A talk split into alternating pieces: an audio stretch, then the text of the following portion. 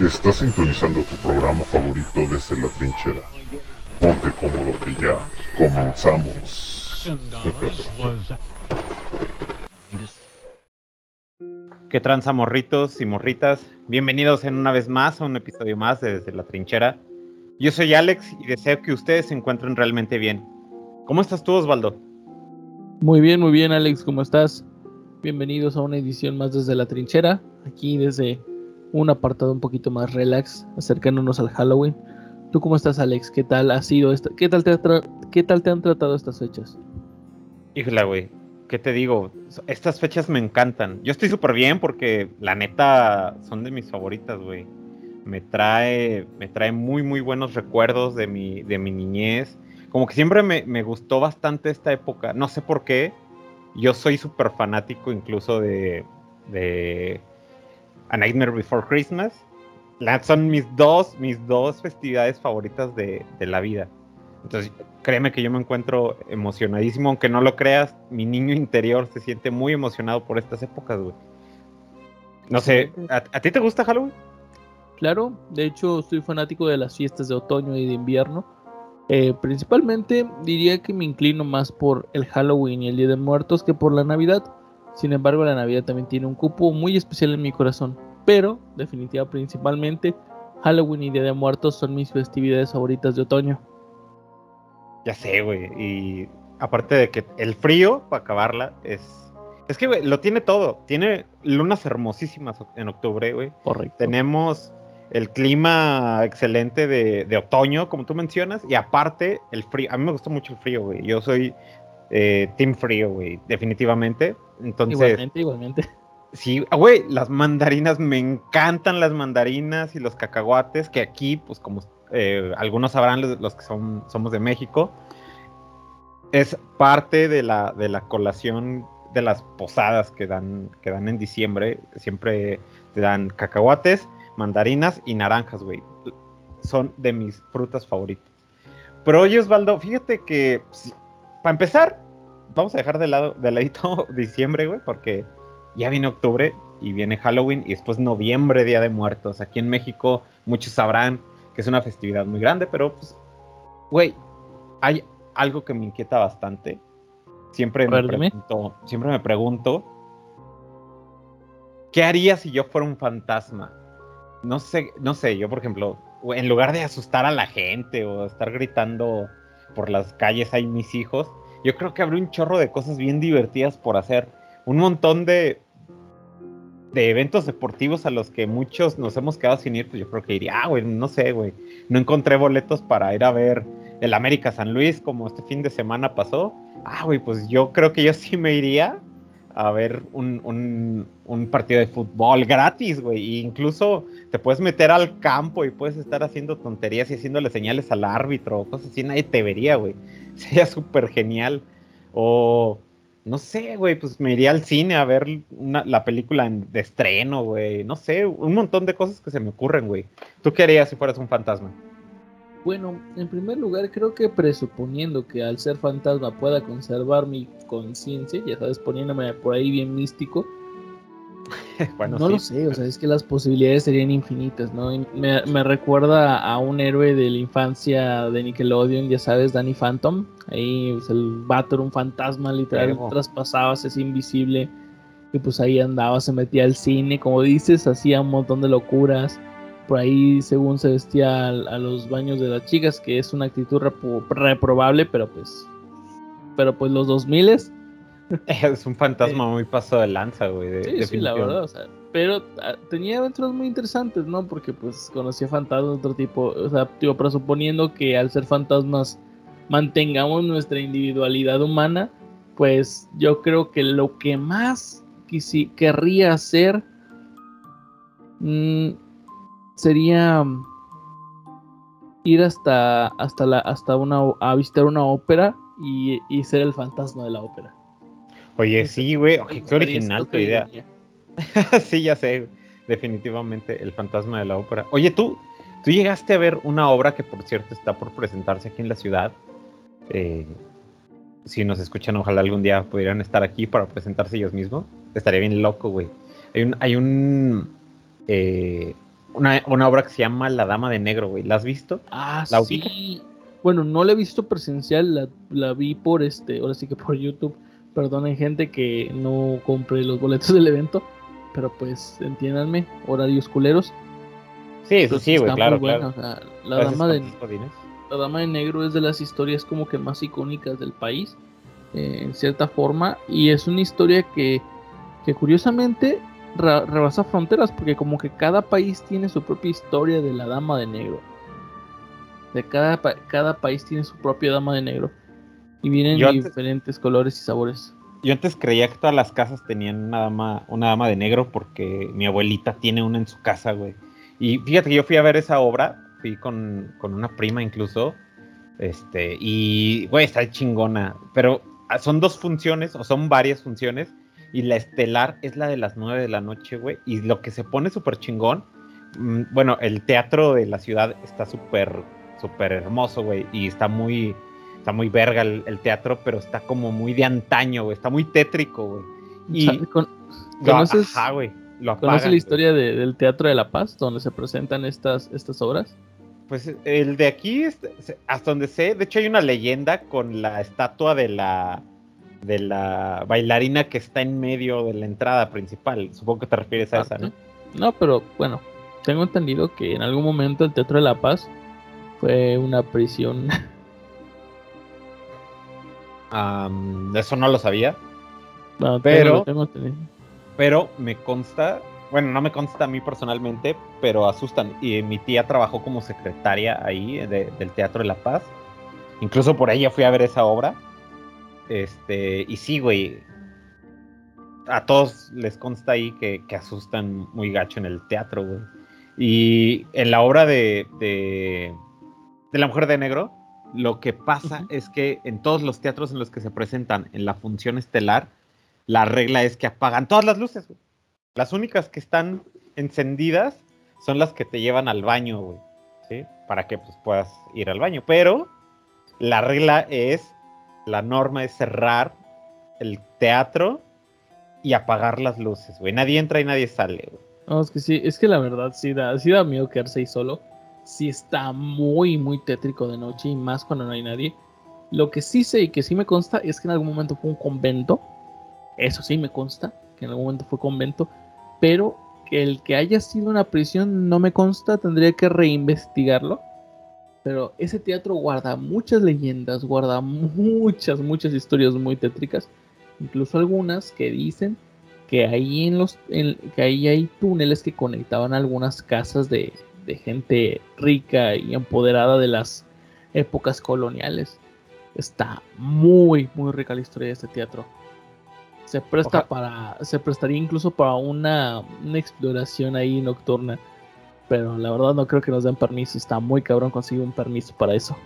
Ah, sí, imagínate, ya son, este, pues, son inmuebles de gobierno, güey, estaría muy cabrón. A lo mejor nosotros por, por ser dummies, güey, pero yo creo que alguien como extra normal, esos güeyes que ya son un poquito más pros y que pertenecen a una cadena televisiva así bien importante, güey. Yo creo que sin pedos les dan, les dan este permiso. Pero, güey, pasa- pasando otra cosa, pues Fíjate que yo de, yo de niño me, me disfrazaba de. Siempre me disfrazaba de lo mismo, güey, de vampiro. Porque creo que era lo, era lo más sencillo, güey, de, de lo que te puedas disfrazar, güey. Que ibas a la papelería, te comprabas unos pinches colmillitos de esos que incluso había que. de los que brillaban en la oscuridad. En la oscuridad, Costaba sí. como 15 pesos el paquete y traía como 5, güey. Y. No mames, estaban bien duros, cabrón, esas madres. Ah, sí, terminabas con las encías sangradas. Literalmente sangrabas realmente. Ay, güey, se, se ve bien, bien fresca tu sangre, amigo. O sea, es que sangre de verdad, señora. No manches. Esta madre se están sangrando, güey. Y fíjate, yo tenía una, una calabazota así grandota donde eh, pues, ponía mis dulces. Pero fíjate que me he dado cuenta de una cosa, que cada año, güey, la tradición se va perdiendo más. Ya me parece bien extraño, güey. Yo creo que ahorita que estamos más, entre comillas, americanizados, va desapareciendo más esa tradición, güey. No sé a qué se deba, a mí me parece muy peculiar, güey. ¿Tú salías a pedir dulces, güey? Mm, solo en algunas ocasiones. Ma- fíjate que eh, realmente lo de pedir dulces sí es más americanizado. Como tal, el Día de Muertos no se pide dulces. Pero eh, cuando, cuando yo vivía en Monterrey un tiempo, allá, como es muy, muy cerca de la frontera, se celebra Halloween en Machín. Y allá hay fiestas de Halloween muy pasadas de lanza. De hecho, ya las fiestas de los grandes ya se ponen muy, muy pesadas. O sea, es una excusa para agarrar el pedo, la verdad. Sí, güey, sí, sí, sí. Fíjate Pero- que. Lo de pedir dulces, como tal, no es mexicano, es muy americano, es americano como tal. Eh, pero eh, sí llega a pedir. De hecho, me acuerdo que en algún momento, no me acuerdo qué me disfracé la última vez. Creo que había sido de un soldado. Agarré improvisadamente un pantalón camuflaje, una gorra y una camisa blanca y una pistola de juguete. Dije, ay, voy. No, hasta me paró la poli. "Eh, ese morro con pistola, ¿qué onda? ya sé, güey. Fíjate que estaba bien chingón de niño también, güey. Yo me acuerdo que vendían como cajas en la, en la tienda, en la tiendita de la esquina vendían cajas de dulces con algún juguete respectivo de Halloween, güey, de, de la temporada. Ay, ya no sacan eso, güey. Yo quiero Ay. pensar que porque es como que, ah, güey, no, eso fomenta que los niños coman más dulces, güey. Pues es, es que es por eso, sí, ¿no? realmente. Los juguetes estaban chidos. Es que, digo, pues a mí me mamaba, me mama todavía esta temporada. Y yo, yo quería, güey, los juguetes que salían ahí y de repente había fantasmas bien chingones. Me acuerdo que había una colección de fantasmas super verga. O sea, estaba chingoncísimo, güey. Brillaban en la oscuridad, unos eran rosas, unos eran azules, unos eran verdes, el clásico verde fosforescente, güey. Todo eso no- se No perdió, me, güey. acuerdo, no me acuerdo si fue Sonrix que sacó una línea de dulces de Halloween muy, muy entretenidos. Que literalmente cada vez que comprabas una paletita te- era un monstruo dis- distinto y de un sabor distinto. Me acuerdo que había un compa que las que no se las comía el mamón, nomás las coleccionaba y decía, no, mira, ya tengo el Frankenstein de, de fresa. Entonces, a la madre, Vamos. un Ya sé. error, por ahí un error en la Matrix. Ya sé, güey. A ver, güey, súper raro porque este me salió de frambuesa y no existe, güey. Solo hay Sí. uno, güey. Es correcto. Sí, no, ya no. sé. Era en una cagadera, el 2000 y los 90 era una cagadera con el Halloween y el Día de Muertos. Todos los años había un evento en televisión con los comerciales, ¿no? O sea, lo que hoy hacen con el LGBTI, en su tiempo lo hacían con el Halloween y el Día de Muertos. Estaba súper cabrón. Ya sé, cabrón. Y, me imagino, y me acuerdo, perdón, que a la vuelta de la casa de, de mi abuelita, donde, que era donde nos concentrábamos mis amigos y yo, güey, para salir en bolita a pedir dulces, este, iban mis dos hermanas y mi mamá y pues como éramos varios niños, güey, de repente iba mi mamá con otra amiga de, de- mamá de otro amigo, güey, y así. A la vuelta había una señora que siempre, siempre, este, ponía su casa, güey, la adornaba, güey la pagaba toda y la hacía como una casa del terror, por así decirlo. y participaban todos, pero hubo un año en específico en el que la hermana de esa señora se disfrazó de este güey de ¿cómo se llama? Es el de la película de Scream. Ah, este. mm, Ah, ese güey. eh, Ah, ese güey. Sí, llama de Scream Face, ajá, ese cabrón. Se disfrazó ese güey, pero se quedaba así como si fuera un maniquí, güey. Tú creías que era un maniquí, güey. Y un día llegó un compa, güey, y dijo, y traía, traía un palo, escoba, y traía una hoz. El palo está disfraz- eh, pintado de negro Ajá. y la hoz del otro lado, ¿no? Dice, eh, güey, nomás se ve bien real. A ver, güey, ¿de qué estará relleno, güey? Y le pegó en la, en la, en el estómago, güey, a, a ese maniquí, así, güey. Y dije, oh, no mames, güey. Y la, chava así, oh, la madre. no mames, o sea, ahorita lo pienso, ¿cómo ni siquiera se dio cuenta la chava que le íbamos a dar un golpe real, no? Y, y, ese, pedo- y estábamos todos bien curados, güey. Oh, no Cada, cada casa se adornaba bien chingona, güey. Había. Después me tocaron las típicas fiestas de disfraces. Y luego las pedas de disfraces. Y así crecí, güey. Y ya, güey, se perdió la. Y con la pandemia, pues mucho más, ¿no? El Sí, año no, pues, es pasado que- sí, ya no hubo nada, güey. No, pues es que el año pasado no se celebró nada. Yo me acuerdo que así que me lo pasé así en seco. Este año sí voy a salir. Este año sí voy a salir el, el dom- el domingo de Halloween que cae. Voy a irme a ver qué hago por ahí en el pinche centro. No sé. Sé, de perdido a espantar niños, ¿no? uh, me lo voy a robar. Algo por ahí. Oye, ¿tú vas a dar dulces, güey? Eh, sí quisiera, güey, pero la verdad es que no voy a estar en mi casa. Así fácil, güey. Ah, ok, bien. Yo voy a estar de godines, pero yo creo que sí voy a tener ahí unos dulcecillos para los que pasen, güey, y darles ahí. A lo mejor igual me disfrazo. Me gustaría compartir con los compañeros de mi trabajo eso, güey, porque creo que está muriendo ya esa, esa festividad. Muchos están en contra. Yo creo que, ay, güey, no es como que el cristianismo sea muy mexicano. Ah. El catolicismo tampoco, entonces, pues, Ah. ¿por qué no podríamos?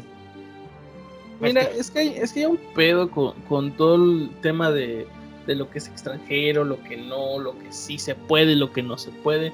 Y la verdad es que ahorita a mí los que me caen gordos son los gringos. Realmente el Halloween para mí ya es algo que está internacionalizado. O sea, no es como que el Halloween se inventara en Estados Unidos, ¿sabes? Todas estas festividades tienen un origen pagano y tienen un origen europeo. No es como que los europeos le reclaman a los estadounidenses, ay, ustedes cambiaron esto por aquello. No, no es cierto, güey. Al final de cuentas, las fiestas terminan haciéndose una mezcolanza. Yo me acuerdo que hace unos años, de hecho, 2010 en, en particular, cuando fue el auge de, de, de 4chan, ya sabes, los, los pinches este, sí, foros con, con las cosas más asquerosas y obscenas que había en el mundo Sí, sí, en estos foros yo conocí a mucho sudamericano, a mucha gente de Sudamérica. Y, y ellos siempre tenían la pregunta, ¿qué pedo con el Día de Muertos? ¿No? Cuando, cuando yo, ah, no, pues es una fiesta de que, en la que se celebra, se, se- se- se tiene por tradición el, el que los mexicanos creemos que los muertos regresan hacia la tierra y les damos comida, les damos bebidas que les gustaban adornamos los altares con flores de cempasúchil y de ahí viene todo. Y ellos decían, fíjate, recuerdo las palabras del, del güey que me dijo esto. Los mexicanos son unos payasos, ese pedo lo hicieron para copiar a los gringos con el Halloween. Y yo, Eh, me- Sí, me no, fal- man. no me faltaron Y- y- ganas de rayársela, güey. Güey, y nada que ver, si te Nada pones que a ver, analizar, güey. nada que ver, güey. Nada que ver, son tradiciones muy diferentes entre sí. Y, y es algo que la gente no termina de entender. Este año también me he topado con gringos muy desagradables. Que por ejemplo, eh, por ahí yo tengo un foro en, en una aplicación que se llama Project Z y publiqué algunas cosas de Día de Muertos. Y haciendo referencia a, a la leyenda de Mictlantecuhtli, bueno, al mito de Mictlantecuhtli, el dios de los muertos, de los, de los mexicas. Y este güey se le ocurre poner, bro, el Día de Muertos ya pasó de moda, supera, Coco ya fue. Y yo en plan de, ¿qué pedo? Ja, ya este sé, güey. es un pedo que me caga. Que porque Disney lo hace un año, ahora es una moda. Y al siguiente año tiene que dejar de serlo. No, güey, son tradiciones de un pueblo. Si a los demás no les gusta, que les valga verga. Sí, es güey, una tradición nomás, o sea, muy nuestra. sí, y si pues- nosotros queremos celebrarlo junto al Halloween, la neta que se les vaya pa- que se les pase por el arco del triunfo. Es un gusto muy adquirido. Claro, güey. Aparte, Día de Muertos es una tradición bien chingona, güey. O sea, Sí. no creo que haya un país que tenga algo similar. Hay No, varios, no, hay, va- hay Sí, varios, pero hasta, no. hasta donde sé, no, no lo hay tal, tal cual al grado de, de hacerlo tan, ¿cómo te lo digo? O tan colorido, güey. Tan colorido, güey. Porque si te fijas, nosotros hacemos calaveritas de azúcar, el típico color naranja y el morado, y todo se ve muy alumbrado, y las, y las veladoras y el altar. Se ve como muy muy alegre, güey. Incluso hay bailables y el fol- folclore mexicano. ¿Saben a lo que me refiero? Pero pareciera como si estuviéramos festejando, güey. Eso es lo que, lo que muchos dicen. Es muy curioso y, peculiar de México, güey. Que siempre estamos festejando, incluso la muerte, ca. Es que es el detalle, o sea, muchos piensan que el Día de Muertos es, una, es un festejo de, de la muerte, pero no, es una celebración de la vida, es una celebración de aquellos que estuvieron vivos y ya no, es, un, es una forma de recordar a aquellos que ya no están. Eh, en, cierta forma, eh, México tiene, fíjate, México tiene una relación extraña con la muerte, ya que en anteriores épocas, Por ejemplo, los pueblitos que se formaban en las 13 colonias americanas tenían sus panteones a las afueras de sus pueblos. En México no era así. Todas las ciudades, el panteón estaba en el centro de la ciudad. De hecho, si tú te pones a ver, eh, por ejemplo, aquí en San Luis Potosí, el Panteón del Saucito es un panteón enorme y está cercado. Tiene, tiene, este, tiene arte muy cabrona. Y está muy céntrico en toda la ciudad. Sí, y, es está. porque la y es porque la muerte para los mexicanos tenía un, tenía un significado espiritual, tenía un significado social muy, muy, muy especial, muy significativo. Cuando morías era un paso a seguir y eso lo heredamos de, de muchas tradiciones prehispánicas. De hecho, así bajita la mano, muchos no saben esto, pero aztecas, mayas, zapotecas, eh, miches, este, eh, tribus chichimecas y demás, usualmente no tenían una, sino alrededor de cinco celebraciones a la muerte. No manches. Sí, o sea, eran muchas más, eran muchas más. Pero, bueno, ahora sí que el sincretismo del, cristianismo español y, pues las, tradiciones de acá prehispánicas provocaron como ese sincretismo que terminó por culminar en Día de Muertos. A final de cuentas, no podemos negar que el Día de Muertos tiene un pasado español también muy fuerte. Mucho de lo que, de mucho de lo que, muchos de los símbolos que hay en Día de Muertos también son españoles. Así que no veo por qué otras personas no puedan celebrarlo. ¿No crees? Cierto, sí, ¿por qué no? Eh, ¿cuál, se, o sea, ¿Cuál sería la raíz de, de, de, esa festividad que la gente se asombra tanto como el Día de Muertos? Pues, güey, tú, lo acabas de decir celebrar la vida y pues creo que todos merecemos celebrarla y podría extenderse, güey, a, otro, a otro país sin problema. Creo que Halloween ya se debe festejar en otros países, de eso no estoy seguro, incluso... A huevo, sé que celebran en muchos países. Creo que por ahí ni siquiera la festividad de Halloween es completamente gringa. Obviamente no, es, Entonces, en parte es, es, es inglesa, es inglesa, española, francesa, o sea, son como un sincretismo entre varias tribus bárbaras de Europa de aquellas épocas. Ajá. Célticas, si mal no recuerdo, de hecho creo que el 31 de octubre se celebra el Año Nuevo Céltico. Es como el, término culminación del otoño que da paso al siguiente, al, a, los días de cultivo y cosas de ese tipo. Sí, claro, tiene mucho que ver también, fíjate, allá estamos metiendo incluso la agricultura. Es, es, bastante curioso e interesante el trasfondo real que hay dentro de una simple celebración que dice, güey, disfrázate de algo que de miedo, bruja, vampiro, Frankenstein, lo que sea, y el trasfondo real, pues, Ojo. Es una tradición europea antiquísima que incluso tiene que ver también la, la gastronomía, tiene que ver la agricultura, las creencias personales. Qué chingón, sí. Qué chingón. Fíjate, fíjate, dices algo muy importante, ¿no? El, el, hecho de disfrazarse tiene un porqué. Y tiene que ver el contraste que hay entre el Día de Muertos y el Halloween. Por ejemplo, el Halloween viene de una festividad que se llamaba San Jaim. Esta festividad, eh, sacerdotes célticas o, magos célticos, druidas, como le quieres decir, ellos tenían la creencia de que los espíritus de los muertos regresaban a la tierra para atormentar a los vivos y se disfrazaban de, seres, de seres maquiavélicos, demonios y otros espíritus de la tierra para espantarlos y hacer que no los atormentaran. De hecho, la calabaza originalmente era un cráneo humano con una vela. Sí, sí, güey. Creo que ya he visto varias como imágenes de Halloween con esa imagen de la típica calavera con con, con, con, con, con, la veladora, güey, como tú mencionas. Ajá, y, y, la calabaza representa eso. No puede ser un cráneo humano, pero la calabaza es eso. Se supone que se usa para espantar malos espíritus. Contraste con México, contraste con el Día de Muertos, es una fiesta en la que se recibe a los muertos, en la que se les da paz a tu casa. De hecho, la flor de cempasúchil, como digo, película de Coco, ya lo sabrán, representa específicamente un camino. Y sí, se hacía desde el panteón hasta las casas. Ahorita ya no se hace tanto, porque pues no mames, pinches panteones están bien lejos. Pero igual se sigue siendo un camino de cempasúchil, se tiene por, por simbolismos ahí las cruces cristianas y demás. Es, son, es un, son como que muy contrastadas entre sí, porque en cierta forma el Halloween es como me dan miedo los espíritus y en Día de Muertos es bienvenidos los espíritus. Sí, a huevo, güey. Está, está chingón. Pero, güey, ¿estás de acuerdo que son los espíritus de nuestra familia, güey? Sí, obviamente. Sí, no, sí, no, vas a toparte con un pinche fantasma ahí de otra persona si te da miedo, güey. O sea, aparte vienen en son de paz, cabrón. O sea, no vienen así como en plan de asustarte. O eso creo, güey. Sí, no, y, y, y, por ejemplo, fíjate, ahorita me topé con una tendencia ahorita por ahí en TikTok, ¿no?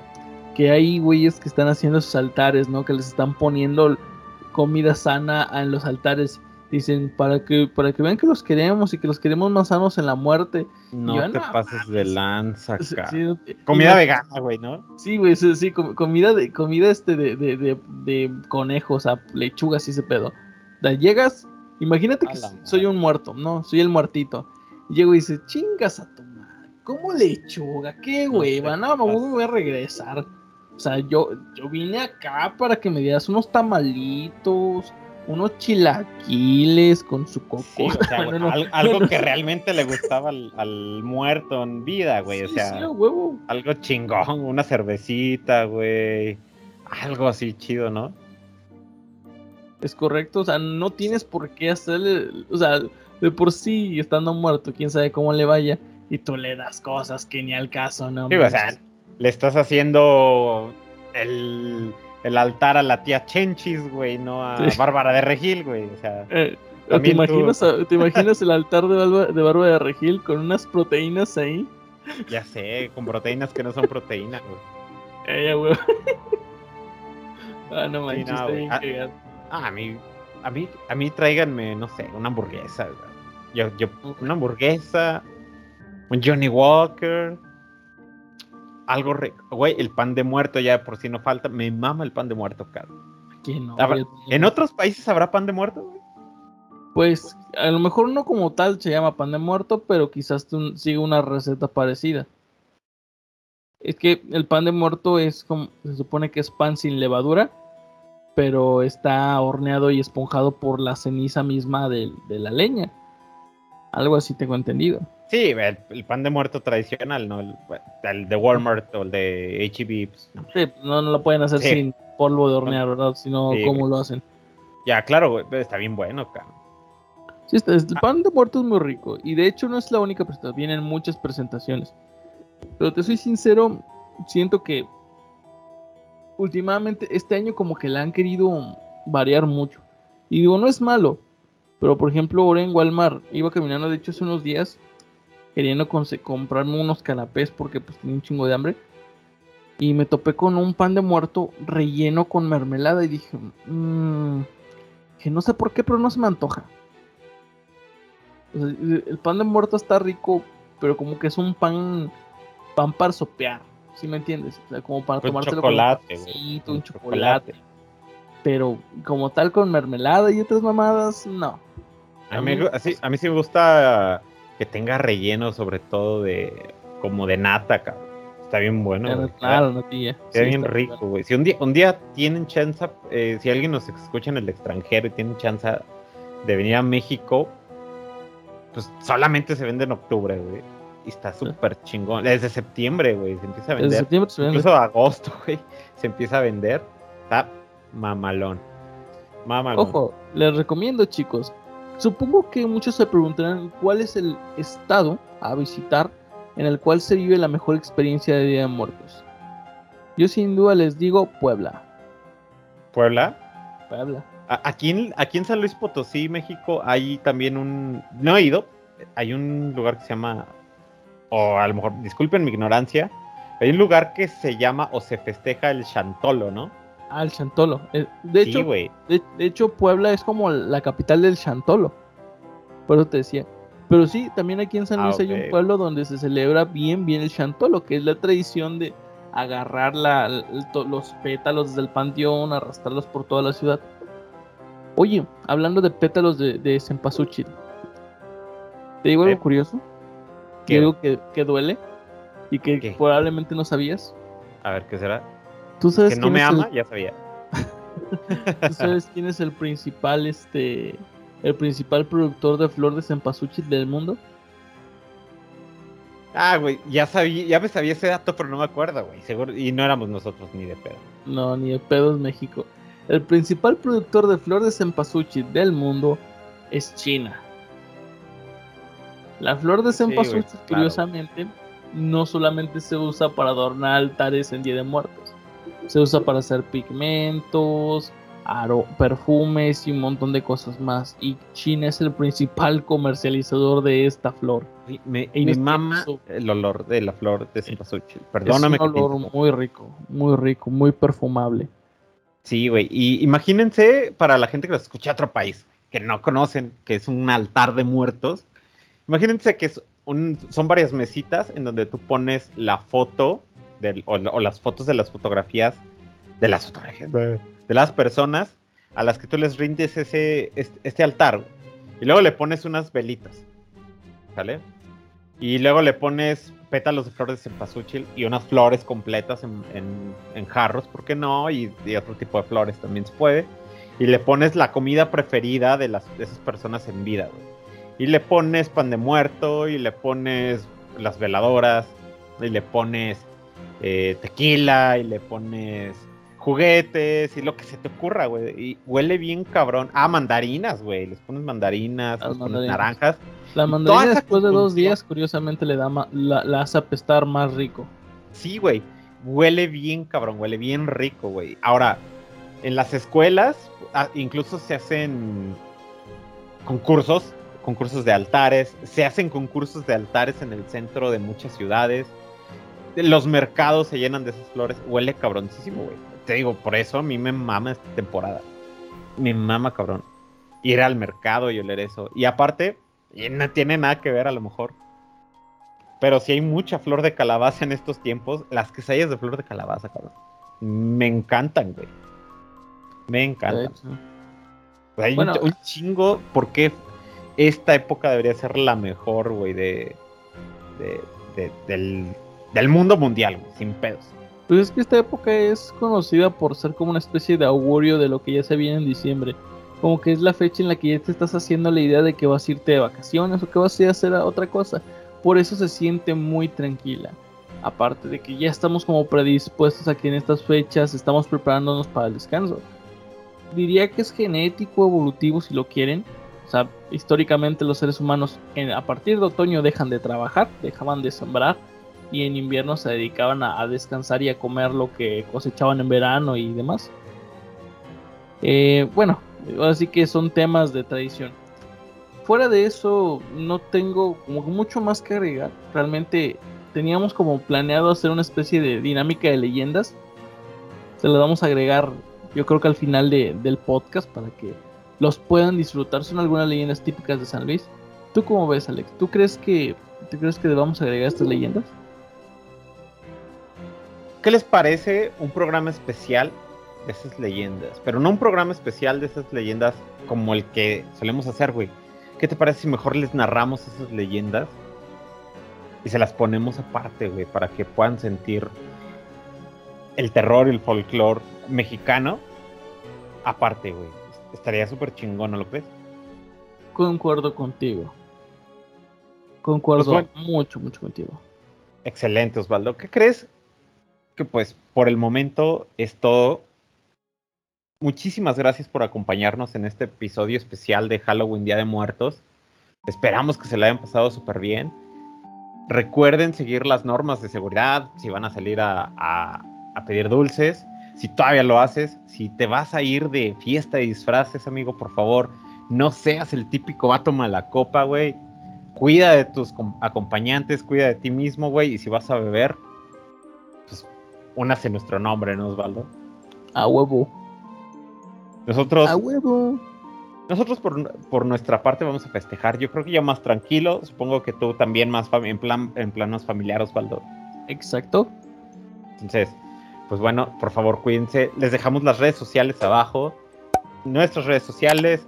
Visiten las redes sociales de, de Osvaldo. Osvaldo, ¿cuáles son tus redes sociales? Bueno, actualmente mis redes sociales las van a encontrar como Estudios42, solo con una S. Pueden encontrar, ahí van a encontrar contenido de arte, ilustración. Actualmente van a encontrar contenido de desarrollo de un fan game para una franquicia que por ahí apenas va a salir. Este, también estamos desarrollando algunos proyectos de animación y demás. Por mi parte, en el canal de YouTube voy a estar subiendo contenido frecuente y por favor sigan nuestro proyecto alternativo de Black Portal que no muy pronto ya estaremos volviendo a subir contenido bastante fuerte. Se los prometo. Chequenlo, camaradas. Este sujeto tiene un chingo, un chingo de talento. La neta, tienes un chingo de talento, Osvaldo. Y tú y, tu señora hacen cosas excelentes, güey. Revísenlo si ustedes son fans, sobre todo de, del gaming. Van a sorprender con lo que encuentren ahí, Se los prometo. Muchísimas gracias por estar en este, en, este programa nuevamente. Les agradecemos bastante hasta donde quiera que estén. Bye. Hasta luego.